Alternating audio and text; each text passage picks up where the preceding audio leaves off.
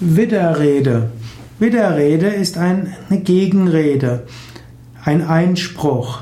Widerrede sind auch Bedenken, die man hat gegen etwas. Man, meistens wird heutzutage der Ausdruck Widerrede im Kontext mit ohne gesprochen. Man kann sagen, ohne Widerrede wurde äh, das so beschlossen. Oder ich dulde keine Widerrede. Ich will nicht, dass jemand etwas dagegen sagt.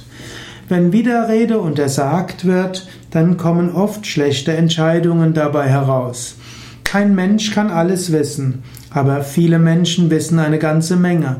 Man sollte Diskussionen offen führen und man sollte nicht gleich sagen, ich dulde keine Widerrede. Natürlich, am Ende einer Diskussion muss man zu einer Entscheidung kommen.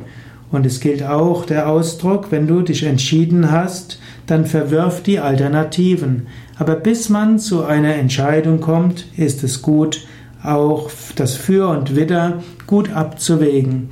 Und falls es keine Widerrede gibt, die Widerrede aktiv zu herauszufordern. Eben zu sagen, gibt es etwas, was dagegen sprechen würde? Und ich habe jetzt verstanden, dass ihr alle dafür seid. Aber auch wenn ihr dafür seid, gibt es etwas, was dagegen spricht. Widerrede sollte man durchaus auch herausfordern, um sicher zu sein, dass man alles berücksichtigt hat.